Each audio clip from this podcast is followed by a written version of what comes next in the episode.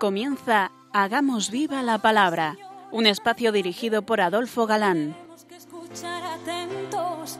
En tu palabra, Jesús, está el mensaje, el del amor, el de andar despiertos. Cuando no tenga sentido la tristeza, en nuestra historia andemos como ciegos. En tu palabra hallaremos la fuerza que nos levante y llene de sosiego. Ojalá comprendamos tu palabra. Ojalá practiquemos tu palabra. Ojalá nos envuelva tu palabra. Ojalá nos transforme tu palabra.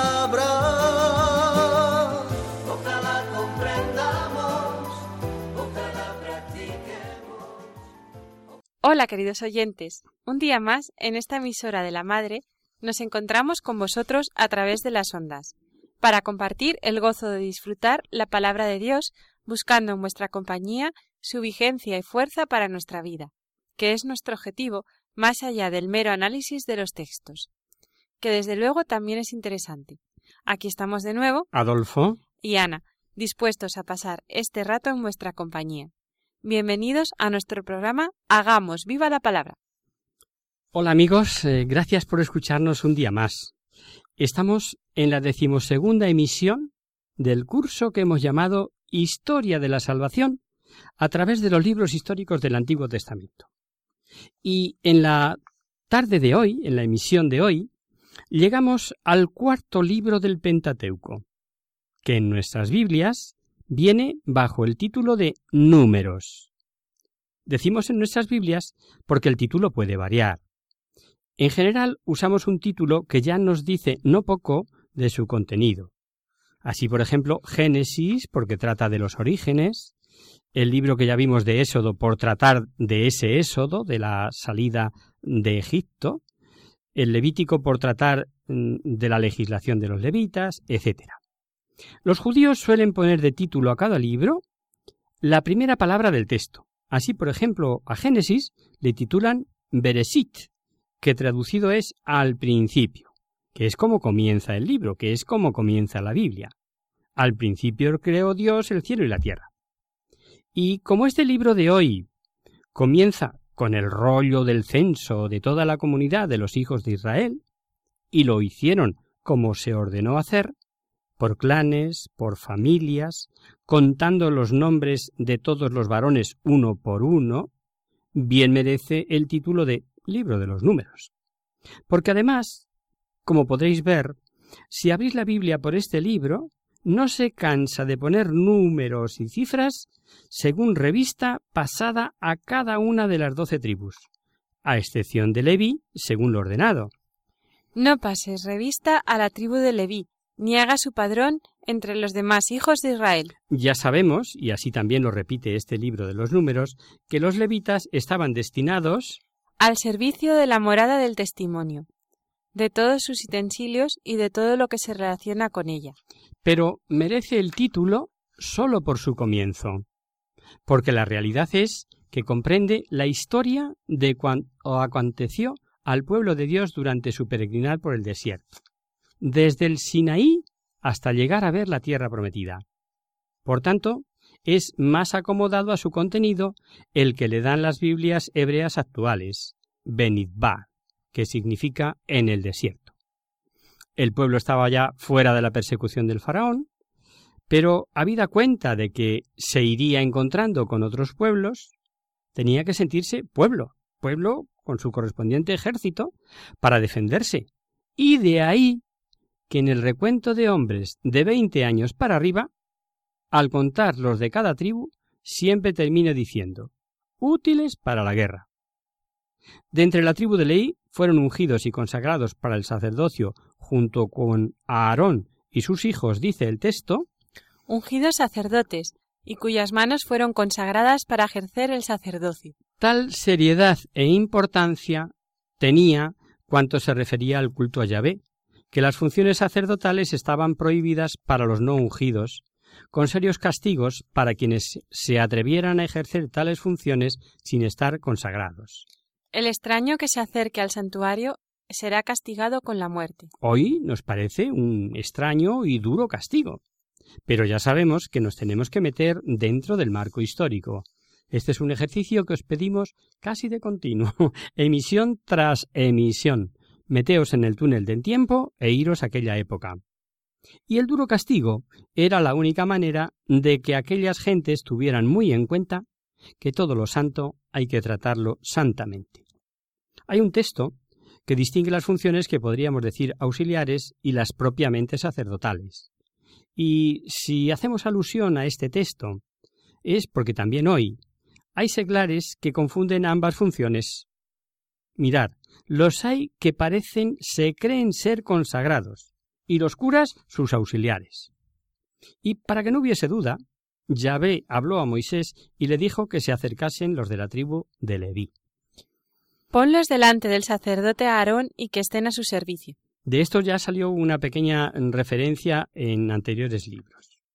Ciertas prescripciones que vemos, aunque iban en favor de la higiene, eran ancestrales, tomadas del ambiente tribal, pero para Israel pasaban por ser algo religioso. Dice el libro que habló Dios a Moisés sobre la necesidad de echar fuera del campamento a los que contrajeran ciertas impurezas. En primer lugar, habla de la lepra. Manda a los hijos de Israel que echen del campamento a todo leproso.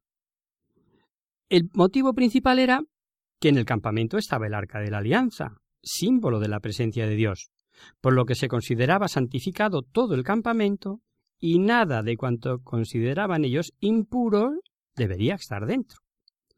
Mm, ya comentamos en Levítico que Dios dejaba que el legislador se amoldase a la mentalidad de entonces y dejaba que juzgasen según creía. Una ley también metida entre la historia que narra el libro, los robos. Algo sumamente importante. El robar es un pecado, por lo que es ofensa a Dios. Pero no mm, es el que ha sido robado el perjudicado. Perjudicar al prójimo es prevaricar contra Yahvé. Eso se nos olvida. Y el texto no admite duda. El hombre o mujer que cometa cualquier pecado en perjuicio de otro ofendiendo a Yahvé será reo de delito. Comete pecado ofendiendo a Dios y mm, la pena la da a continuación. Confesará el pecado cometido. Restituirá la suma de que es deudor más un quinto. Todo cristiano sabe, he dicho sabe, rectifico, todo cristiano debe saber los actos de todo penitente, contrición, confesión de los pecados y satisfacción.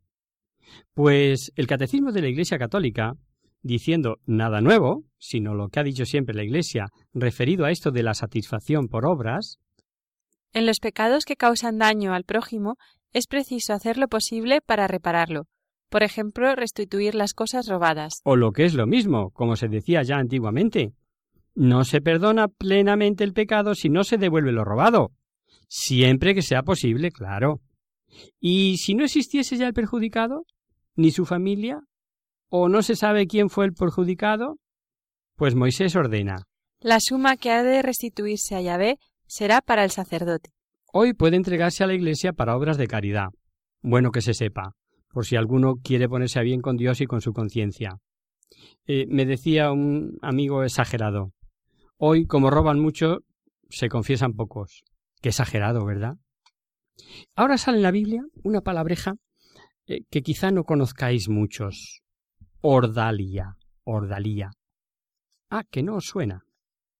Pues era una especie de juicio cuando querían saber si ha habido delito de infidelidad en secreto sin testigos o se sospechaba solamente por celos.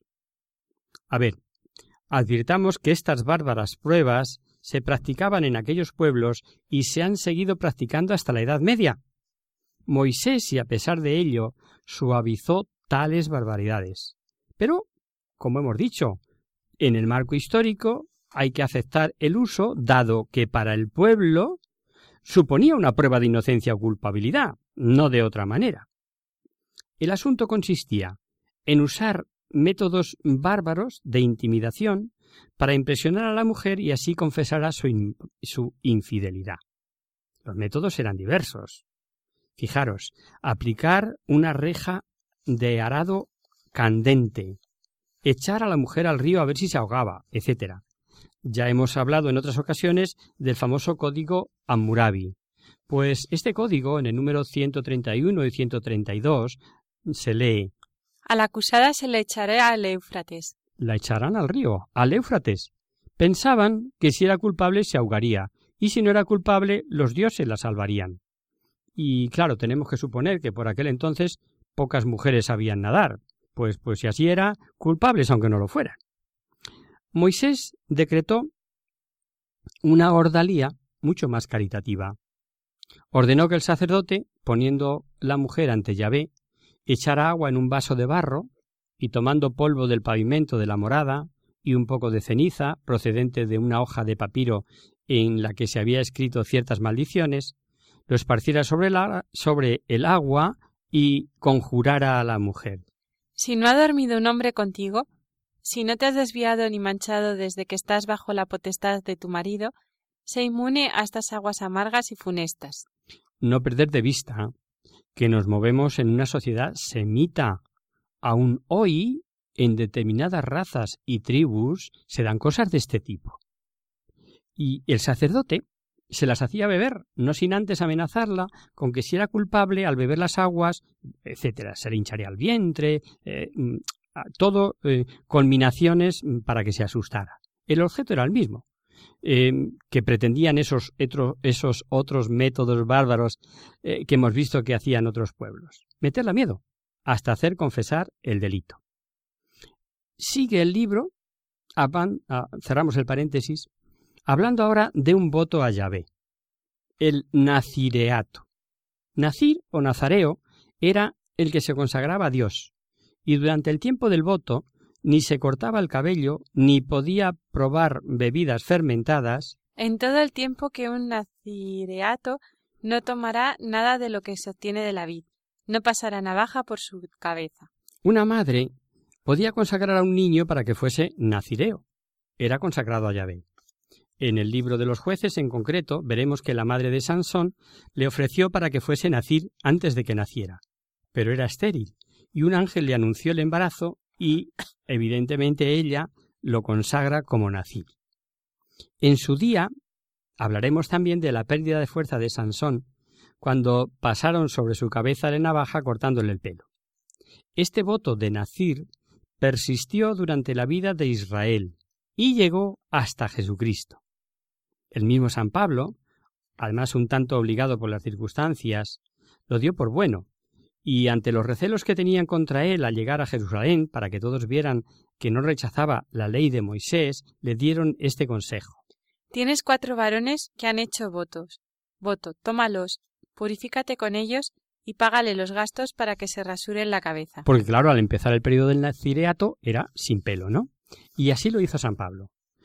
El profeta Amós nos ha dejado dos datos muy importantes sobre este voto. Uno, que efectivamente a Dios le agradaba, pues le promete suscitar entre sus hijos nacireos, y otro el inverso, el odio que causaban a los perversos, pues les obligaban a quebrantar el voto, haciéndoles beber lo prohibido a la fuerza.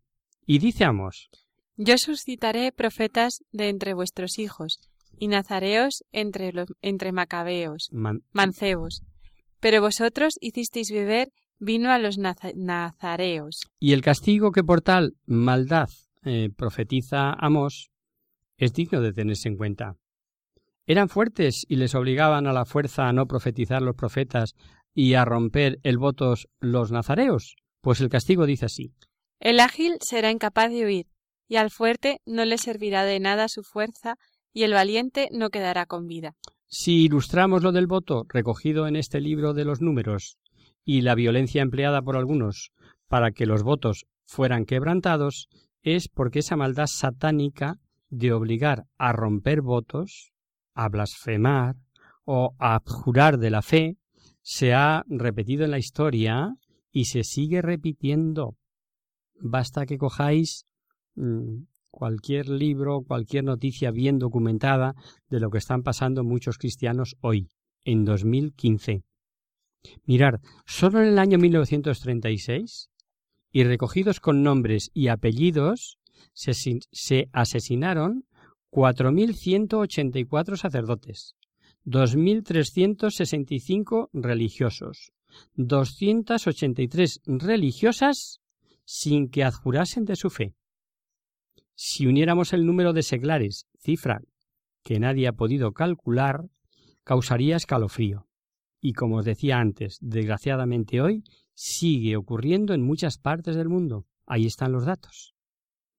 Preciosa la fórmula de bendición pedida por Yahvé para los hijos de Israel. Así habían de bendecir a los hijos de Israel. Yahvé te bendiga y te guarde. Ilumine Yahvé su rostro sobre ti y te sea propicio Yahvé, te muestre su rostro y te conceda la paz. ¿Os suena lo que acaba de leer Ana? Claro. Es la superconocida bendición franciscana. Lo que se desconoce es que San Francisco la tomó de aquí, de este libro de los números. La Pascua que se había celebrado al salir de Egipto se volvió a celebrar en el Sinaí. Era el primer mes del segundo año de su salida. Y leemos en el texto Celebraron la Pascua el día catorce del primer mes entre dos luces en el desierto del Sinaí, conforme había mandado Yahvé a Moisés. La marcha hacia la tierra prometida la marcaba una misteriosa nube que cubría el tabernáculo de día y que por la noche parecía una nube de fuego. Cuando la nube se alzaba del tabernáculo, partían los hijos de Israel, y en el lugar en que paraba la nube acampaban los hijos de Israel. Esa nube era para los israelitas como un velo que ocultaba la gloria de Dios y símbolo sensible de la presencia de Dios. Esto además de que les servía de protección, eh, era un reconocimiento de su presencia con ellos, de Yahvé con ellos. Vamos a hacer ahora un pequeño descanso si os parece.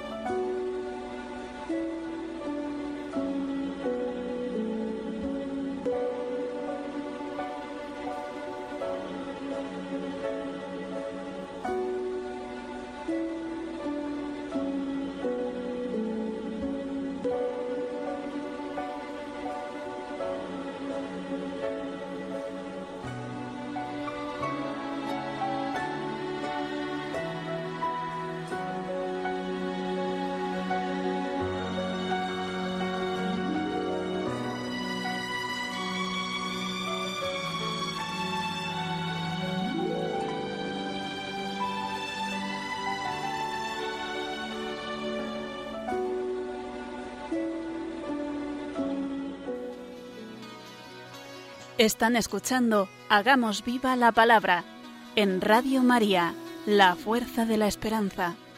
Amigos, de nuevo con vosotros tras este breve descanso musical. Os recordamos, queridos oyentes, que sintonizáis el programa Hagamos viva la palabra.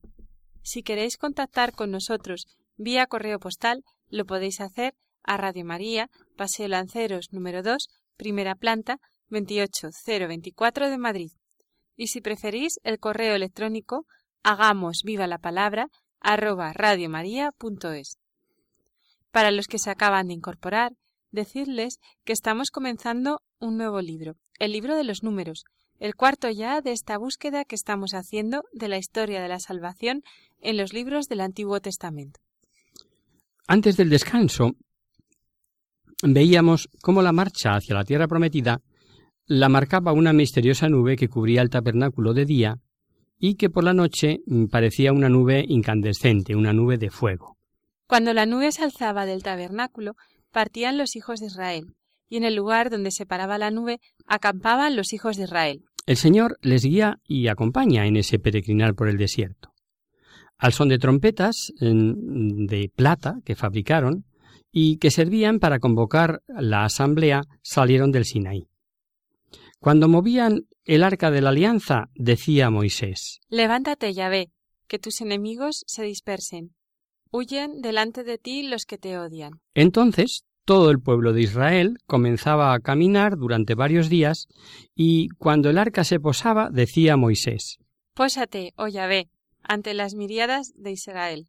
Parece ser que en esta traducción hay dudas, porque algunos creen que debe traducirse por guía a las miriadas de Israel eh, o mirladas de Israel, eh, el sentido en cualquier caso es el mismo. Tal vez estas invocaciones a Yahvé animan a pensar que mejor que ver una presencia permanente de Yahvé con el arca, se trataba de una presencia temporal como si entonces a la invocación fuera cuando apareciese con ellos, obtuviera su presencia. En fin, dejemos, como siempre decimos, esas cuestiones de menor importancia a los exegetas. Durante este caminar por el desierto, el pueblo, olvidado de su esclavitud, de sus humillaciones a fuerza de látigo, eh, comienza a murmurar contra Moisés, porque decían que en Egipto se comía. Parece ser que a la salida de Egipto se le unieron gentes de allí, no hebreos, y que estos fueron los instigadores a la murmuración, porque el texto advierte la chusma que se había mezclado con ellos se dejó llevar de su apetito. El caso es que clamaban llorando. ¿Quién nos diera carne de comer? ¿Cómo nos acordamos de tanto pescado, melones, puerros y cebollas y ajos? Se quejaban de no tener más que el maná. Aquello como grano, semilla que vimos aparecía sobre el campo cuando comentamos el libro del Éxodo. Nos aclara este libro de los números un poquito más. Es, no olvidéis que este libro le podíamos llamar también En el desierto. Vamos a seguir viendo las andanzas que narra Éxodo y en algunos casos ampliadas. Pues bien, esta es una. Eh, dice este libro de los números que aquellos granitos lo molían, lo majaban en un mortero y lo cocían haciendo como una especie de tortas. Y nos dice que su sabor era parecido a una torta de aceite. Las quejas del pueblo no gustaron a Yahvé, porque dice el texto que eran quejas amargas a sus oídos. A saber lo que dirían. El caso es que Dios permitió que un incendio quemase una de las alas del campamento. Y tenemos una constante. Entre Dios y su pueblo de dura cerviz. El pueblo lo pasa mal, entonces clama. Moisés intercede y Dios perdona. Yo pregunto, ¿no es acaso también la constante de todo tiempo entre el hombre y Dios? El hombre se aparta de Dios, mete la pata, sufre las consecuencias. Entonces recurre a Dios y Dios jamás niega el perdón a quien se lo pide. Pero vamos al libro. Clamó el pueblo a Moisés, y Moisés oró a Dios y el fuego se apagó. Habremos oído miles de veces que Dios aprieta pero no ahoga que Dios trata así a sus amigos, que todo lo que permite es para bien de los que le aman. Pero cuando nos tocan esos regalos de Dios, nos cuesta entenderlo. Así el pobre Moisés decía a Yahvé, ¿Por qué tratas mal a tu siervo? ¿por qué has echado sobre mí la carga de todo ese pueblo? ¿O es que pensáis que los santos no son humanos cuando se quejan? Pero siguen fieles a su misión, esa es la diferencia. El pueblo pedía carne a Moisés, y con razón Moisés decía, allí en pleno desierto, ¿de dónde voy yo a sacar carne? Lo más triste es que Moisés, que había realizado el gran favor de librarlos de la esclavitud, que había hecho en favor del pueblo tales prodigios y constantes intercesiones, no sólo se veía carente de agradecimiento, sino que tomaron sus intervenciones como una desgracia. No es de extrañar que llegase a pedir a Dios la muerte. Si así has de hacer conmigo, dame la muerte, te lo pido. ¿Cuántas almas elegidas por Dios para hacer el bien se han visto como Moisés? Por supuesto que, al igual que no entendemos esos misterios de Dios, tampoco entendemos, tampoco podemos imaginar las consolaciones, intimidad y premio que reciben. Pues bien, Dios escuchó a Moisés y para mitigar su carga le ordenó que reuniese setenta ancianos que actuasen como auxiliares suyos, una especie de, de intendentes a las órdenes de Moisés. Y el texto que vais a escuchar, además de que tiene su gracia, demuestra lo que es la condición humana. Lloraban por carne, clamaban con carne. Dios mandó que el pueblo se santificase y como había dicho que mejor les iba a ir en Egipto, que allí comían carne, Dios les dijo que comerían carne. Pero no un día, ni dos, ni cinco, ni diez, ni veinte. Escuchar el texto. Sino un mes entero a que hasta que os salga por las narices y os dé náuseas. Pues habéis rechazado a Yahvé que está en medio de vosotros. Y vaya si llegaron a eso. Fueron tan glotones que las consecuencias del atracón que se dieron fueron las que os podéis imaginar y que vemos. Los setenta ancianos elegidos puestos enrededor del tabernáculo recibieron el mismo espíritu que residía en Moisés y comenzaron a profetizar. Y se dio un hecho muy aleccionador. En la reunión faltaron dos ancianos, pero también ellos profetizaron. Entonces Josué, el que vimos en Éxodo cuando la batalla contra los amalecitas, y en el futuro próximo lo veremos como sucesor de Moisés, dijo a Moisés que les prohibiera profetizar. ¿Y sabéis lo que contestó Moisés? ¿Tienes celos por mí? Ojalá que todo el pueblo de Yahvé profetizara y pusiese Yahvé su espíritu sobre ellos. Y hemos dicho que es un suceso aleccionador, porque piadosísimas almas entregadas a una obra de apostolado parece que no ven con buenos ojos que otros de una congregación distinta hagan obras similares. Y no pocos seglares hay que casi desprecian otras asociaciones de apostolado como si sólo la de ellos fuese la preferida por Dios. Y todavía en tiempos de Moisés, y dada su intimidad con Dios, mm, podía Josué sentir celos por Moisés. Pero en la nueva alianza, después de lo que Jesús nos enseñó, vamos al Evangelio de Lucas. Sentía Juan celos viendo que uno, sin ser del colegio apostólico, expulsaba demonios, y dijo Jesús Maestro, hemos visto a uno que expulsaba demonios en tu nombre, y se lo hemos prohibido, porque no viene con nosotros. ¿A que no os acordáis lo que respondió Jesús? No se lo impidáis, pues el que no está contra vosotros está con vosotros. En la casa de mi padre hay muchas moradas, decía Jesús. Y San Marcos nos conservó estas palabras. Ninguno que haga un milagro en mi nombre hablará luego mal de mí. Si no existieran más flores que las rosas, el jardín carecería de encanto.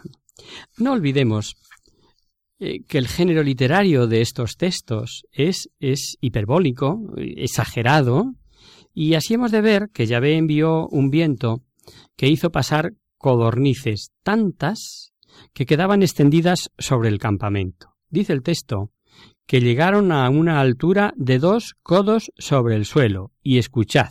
El pueblo se dedicó todo el día y toda la noche y todo el día siguiente a capturar las codornices. Volviendo al género hiperbólico.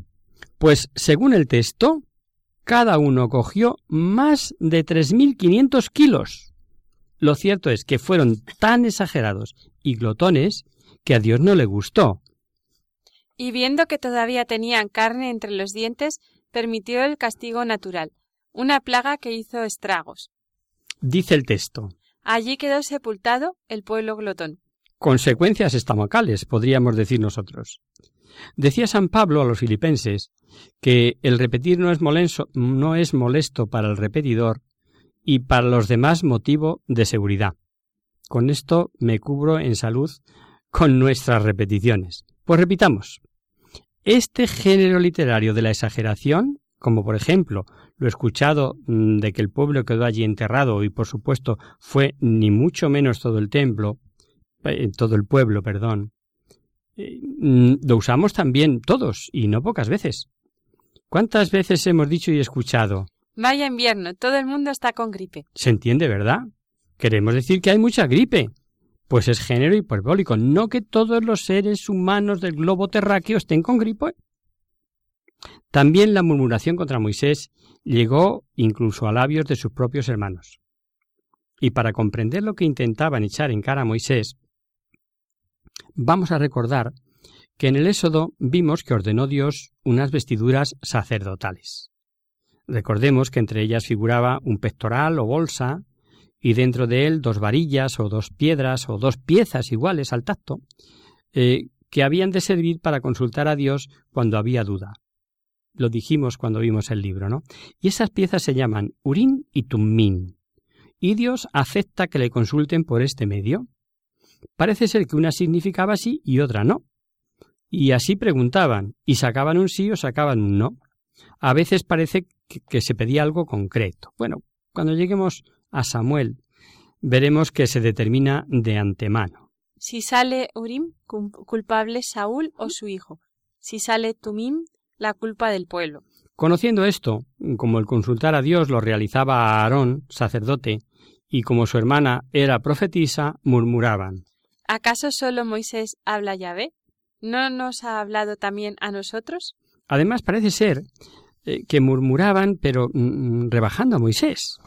Porque recordaréis que como huyó a Madián y estuvo allí cuarenta años y, se casó con una madianita, con Séfora, el texto dice Murmuraban contra Moisés por causa de, la mujer cusita que había tomado por esposa.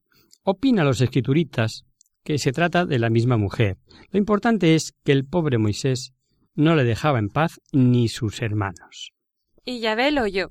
Así como si Dios lo hubiera escuchado sin que ellos quisieran. Y de improviso mandó Yahvé salir a la tienda de reunión a Moisés, a Aarón y a María. Yahvé en la columna de nube quedó a la puerta y mandando que se adelantaran a Aarón y María, les dio una buena lección. Les dijo que si uno profetiza, se revelaría él en visión y le hablaría en sueños. Pero a Moisés. No así a mi siervo Moisés, que es en toda mi casa mi hombre de confianza. Cara a cara hablo con él y a las claras no por, no por figuras. Y en escarmiento, por haberse atrevido, apenas desapareció la nube, apareció María cubierta de lepra, como la nieve. Y un ejemplo de ayer, de hoy y de mañana. Si un alma es de Dios, es capaz de pedir a Dios en favor de quienes le ultrajaron. Lo tenemos en que, de inmediato, Moisés suplicó. Oh Dios, cúrala, por favor. Sabemos que Caná era la tierra que Dios había prometido a Israel, y como ya estaban cerca y habían de conquistarla, Moisés, por orden de Dios, mandó que fuesen a explorarla. Otra enseñanza que no debemos olvidar. ¿Quién como Moisés para confiar plenamente en Dios? Pues, aun a sabiendas de que la ayuda de Dios será tan eficaz como si nada hiciéramos nosotros, hemos de poner de nuestra parte como si Dios no ayudase nada. Y así Moisés quiso saber cómo era aquella tierra, qué gentes la habitaban, cómo eran sus ciudades y sus defensas, y les pidió a los exploradores que trajeran algún fruto. De algunas cosas que vieron no quedaron muy animados, como vamos a ver, pero de los frutos, dice el texto, Cortaron un sarmiento con un racimo de uvas que transportaron con una pértiga entre dos. Amén de que llevaron higos, granadas, y decían ciertamente que esa tierra manaba leche y miel. que es como decir que era riquísima en abundantes frutos, ¿no? Cuarenta días anduvieron los enviados por tierras de Canaán, y entre los enviados un jefe de cada tribu, iban también Josué y Caleb. Pero en cuanto a tener que entrar en aquella tierra, los jefes de las tribus sembraron el terror. Había que oírles. El pueblo que habita en el país es poderoso, las ciudades fortificadas y muy grandes. Hasta hemos visto allí descendientes de Anak. Es posible que más que ver gigantes, que es lo que querían decir, em, exageraron sobre la estatura de algunos, dadas las murallas y fortalezas, y lo achacaban a que debían de ser descendientes mm, de gigantes, de este Anak, ¿no? Os podéis imaginar la que allí se armó. Cuando el pueblo oyó a los exploradores lo que informaban, de nada valía que Josué, hombre de fe, y Caleb dijesen Subamos y conquistemos el país porque sin duda podremos con él. Un cuadro de distintas almas dignos de ser meditado. Mientras Josué y Caleb confiaban en la ayuda divina, la muchedumbre, al confiar solo en sus fuerzas, lloraban, murmuraban contra Moisés. Pero los exploradores le desanimaban. No podemos, decían, son más fuertes que nosotros. La puntilla fue al comenzar a hablar del país explorado y decir al pueblo El país que hemos recorrido y explorado es un país que devora a sus propios habitantes. Todos son gente alta. Y por si fuera poco, empezaron a decir que allí había gigantes, que ante ellos parecían saltamontes, que eso mismo les parecerían a ellos. La comunidad encarada otra vez con Moisés y Aarón. Llorando durante la noche, gritaban Ojalá hubiéramos muerto en Egipto. Ojalá hubiéramos muerto en el desierto. No faltaban voces que decían que era mejor volverse a Egipto, y hasta intentaron nombrar un jefe para volverse. El pobre Moisés y Aarón cayeron rostro en tierra ante toda la asamblea. Y cuando toda la asamblea hablaba de apedrearles, dice el texto, La gloria de Yahvé se apareció en la tienda de reunión ante los hijos de Israel. Tremenda la ingratitud de este pueblo. Tremenda su osadía. Veremos cómo acaba la cosa el próximo día. Pero una vez más la escritura nos propone la reflexión personal. ¿No nos parecemos muchas veces a este pueblo en nuestra relación con Dios o con los hermanos? Aquí lo dejamos por hoy, queridos oyentes.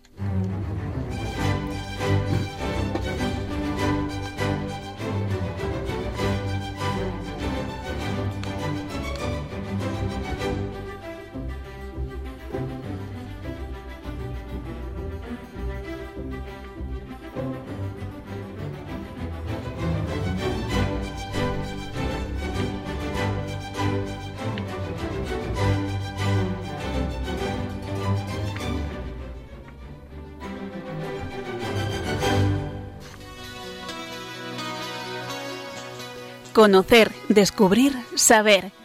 En Hagamos Viva la Palabra. Comenzamos nuestro espacio de conocer, descubrir, saber. Espacio, como sabéis, destinado a vuestras consultas, aclaraciones o sugerencias. Como no hemos recibido ninguna consulta y dado que ya está próximo el comienzo del año jubilar extraordinario de la misericordia, vamos a dedicar este mini espacio para dar algunas aclaraciones.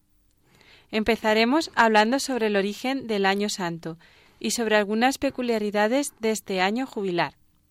Hablaremos también de las obras de misericordia, que el Papa Francisco nos invita a redescubrir y a poner en práctica en este jubileo. El año jubilar o año santo em, lo tenemos fresquito, porque lo vimos precisamente en la última emisión comentando el libro del Levítico. Pero vamos a recordar la cita. Declararéis santo el año 50 y proclamaréis en la tierra liberación para todos sus habitantes. Será para vosotros un jubileo. Cada uno recobrará su propiedad y cada cual regresará a su familia. El año jubilar, os recordamos que para los judíos consista, consistía perdón, en la proclamación cada 50 años de un año sabático, es decir, de un año dedicado al Señor. Un año en el que, como ha leído Ana, se restituía lo comprado, se liberaba a los esclavos, se proclamaba un año de liberación. El cristianismo adoptó como propia esa tradición proclamando el primer año santo en 1300, declarado por el Papa Bonifacio VIII como año del perdón de los pecados. La esencia de todo año santo es la rememoración del misterio de la redención, así de sencillo. Por eso es un tiempo extraordinario de gracia y de conversión en el cual Dios, a través de su Iglesia, derrama gracias espirituales especiales, como es la indulgencia plenaria, por ejemplo. Pero, para entenderlo mejor, bueno es recordar lo que dice el Catecismo de la Iglesia Católica a propósito de las penas temporales que permanecen después de perdonado el pecado. El perdón, el perdón del pecado y la restauración de la comunión con Dios entrañan la remisión de las penas eternas del pecado. Pero las penas temporales del pecado permanecen. El cristiano debe esforzarse soportando pacientemente los sufrimientos y enfrentándose serenamente con la muerte, para aceptar como una gracia estas penas temporales del pecado debe aplicarse mediante las obras de misericordia y de caridad y mediante la oración y las distintas prácticas de penitencia, a despojarse completamente del hombre viejo y revestirse del hombre nuevo. Mm, vamos a ver, por una parte, tenemos la culpa de los pecados, que es perdonada por el sacramento de la penitencia. Y por otro lado, esto es lo que conviene aclarar, están las penas temporales habidas por el pecado, y que de morir con ellas deberemos purificar en el purgatorio. Esas penas temporales sí pueden ser cancelados, canceladas o purificadas por medio de las indulgencias. Ya explicamos en otra ocasión en qué consiste y el por qué se da la pena temporal, y es sencillamente la reparación de la culpa. Dos ejemplillos. Alguien rompe un cristal de otro, se arrepiente, pide perdón al interesado, el autor de la rotura es perdonado, pero queda pendiente la reparación, es decir, restituir el cristal. O bien alguien que roba acude a la confesión arrepentido. El Señor le perdona por medio de su iglesia, pero queda pendiente de devolver lo robado. Si mueres perdonado, pero tienes pendiente la reparación de las culpas. Si mueres, perdón, que lo he hecho un poco liado, si mueres, estás perdonado, pero claro, tienes pendiente la reparación de esa culpa las purgas, las cancelas, te liberas de ellas en el purgatorio. Pues bien, la indulgencia plenaria nos libera de la estancia en el purgatorio que debemos pasar por los pecados cometidos. Por estar íntimamente ligada al perdón de los pecados, debe ir unida a un verdadero deseo de conversión que en el fondo, como hemos dicho, es la razón de ser del año jubilar. En ocasiones especiales los papas han convocado años jubilares extraordinarios para celebrar determinados acontecimientos o por circunstancias especiales del mundo o de la Iglesia. Por ejemplo, el Año Santo de la Redención, celebrado en 1983 para conmemorar los 1950 años de la Redención. Existe también años jubilares ligados a determinados lugares de peregrinación, como por ejemplo el Año Santo Jacobeo, que se celebra cada año en que la fiesta de Santiago Apóstol cae en domingo. El Año Santo Extraordinario de la Misericordia, convocado por el Papa Francisco y que se iniciará dentro de un par de semanas o tres, el 8 de diciembre de este año, festividad de la Inmaculada Concepción, que coincide además con el quincuagésimo aniversario de la clausura del Concilio Vaticano II. Y que terminará el 20 de noviembre de 2016, fiesta de Jesucristo Rey del universo.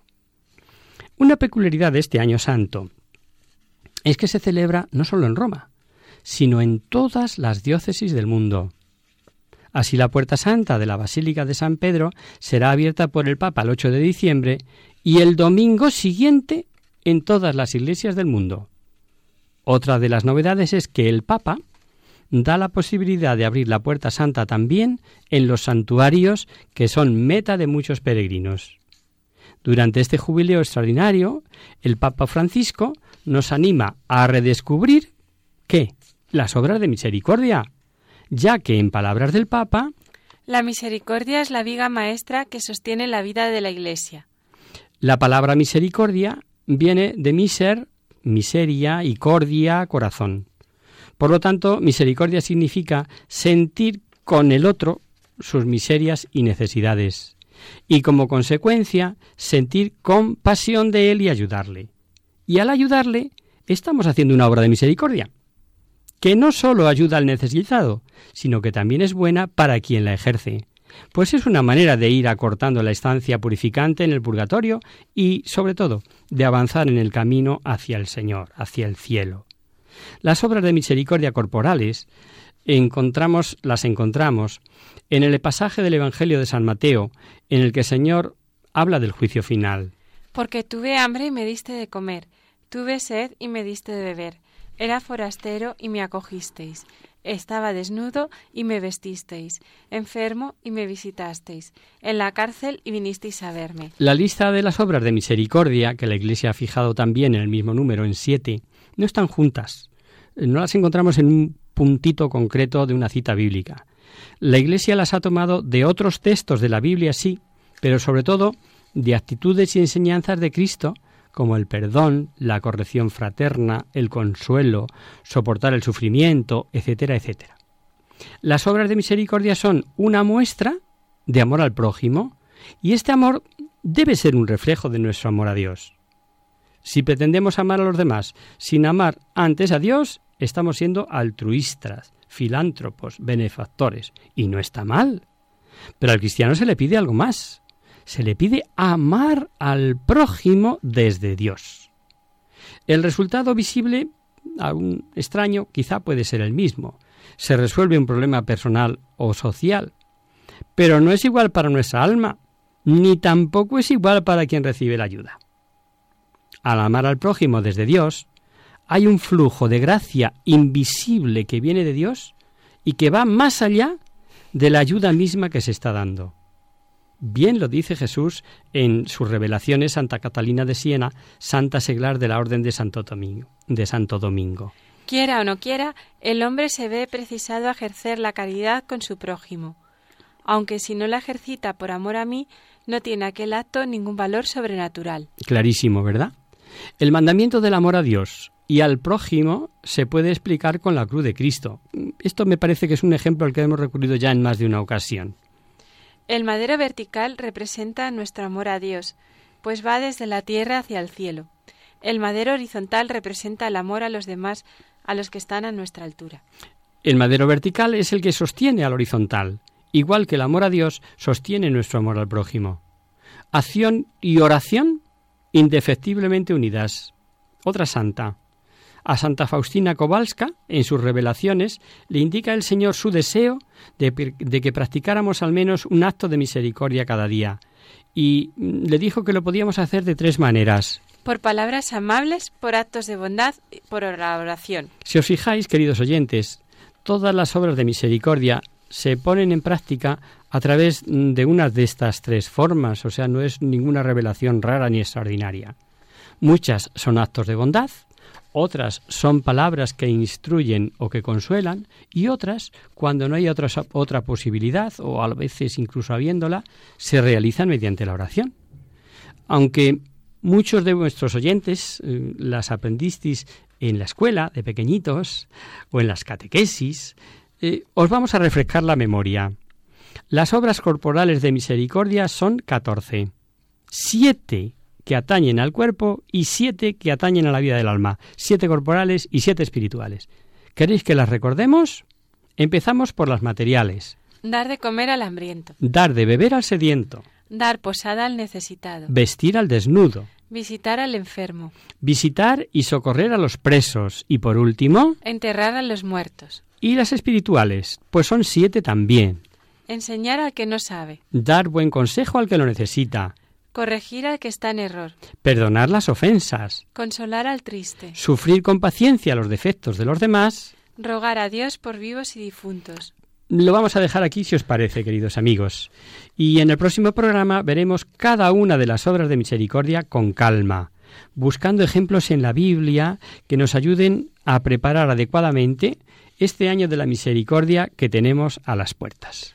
Y hasta aquí, queridos amigos, el programa de hoy. Os dejamos con nuestra sintonía y os recordamos que si queréis dirigiros al programa para cualquier duda, aclaración o sugerencia, participando en el espacio de conocer, descubrir, saber, estamos a vuestra total disposición y encantados de atenderos en la siguiente dirección. Radio María, Paseo, Paseo Lanceros número 2, primera planta, 28024 de Madrid. O bien, si lo preferís, al correo electrónico hagamos viva la palabra arroba radiomaria.es. El próximo miércoles, como sabéis, está el programa del Padre Jesús Silva, que alterna con nosotros. Tus palabras, Señor, son espíritu y vida.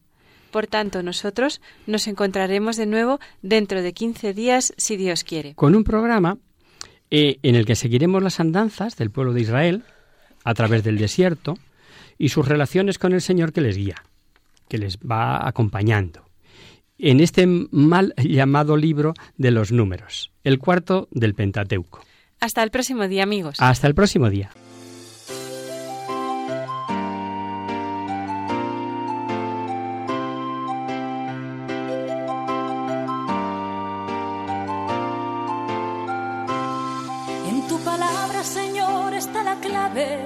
Solo tenemos que escuchar atentos. En tu palabra, Jesús, está el mensaje. El del amor, el de andar despierto. Así concluye Hagamos viva la palabra con Adolfo Galán. Andemos como ciegos. En tu palabra y haremos la fuerza que nos levante y llene de sosiego. Ojalá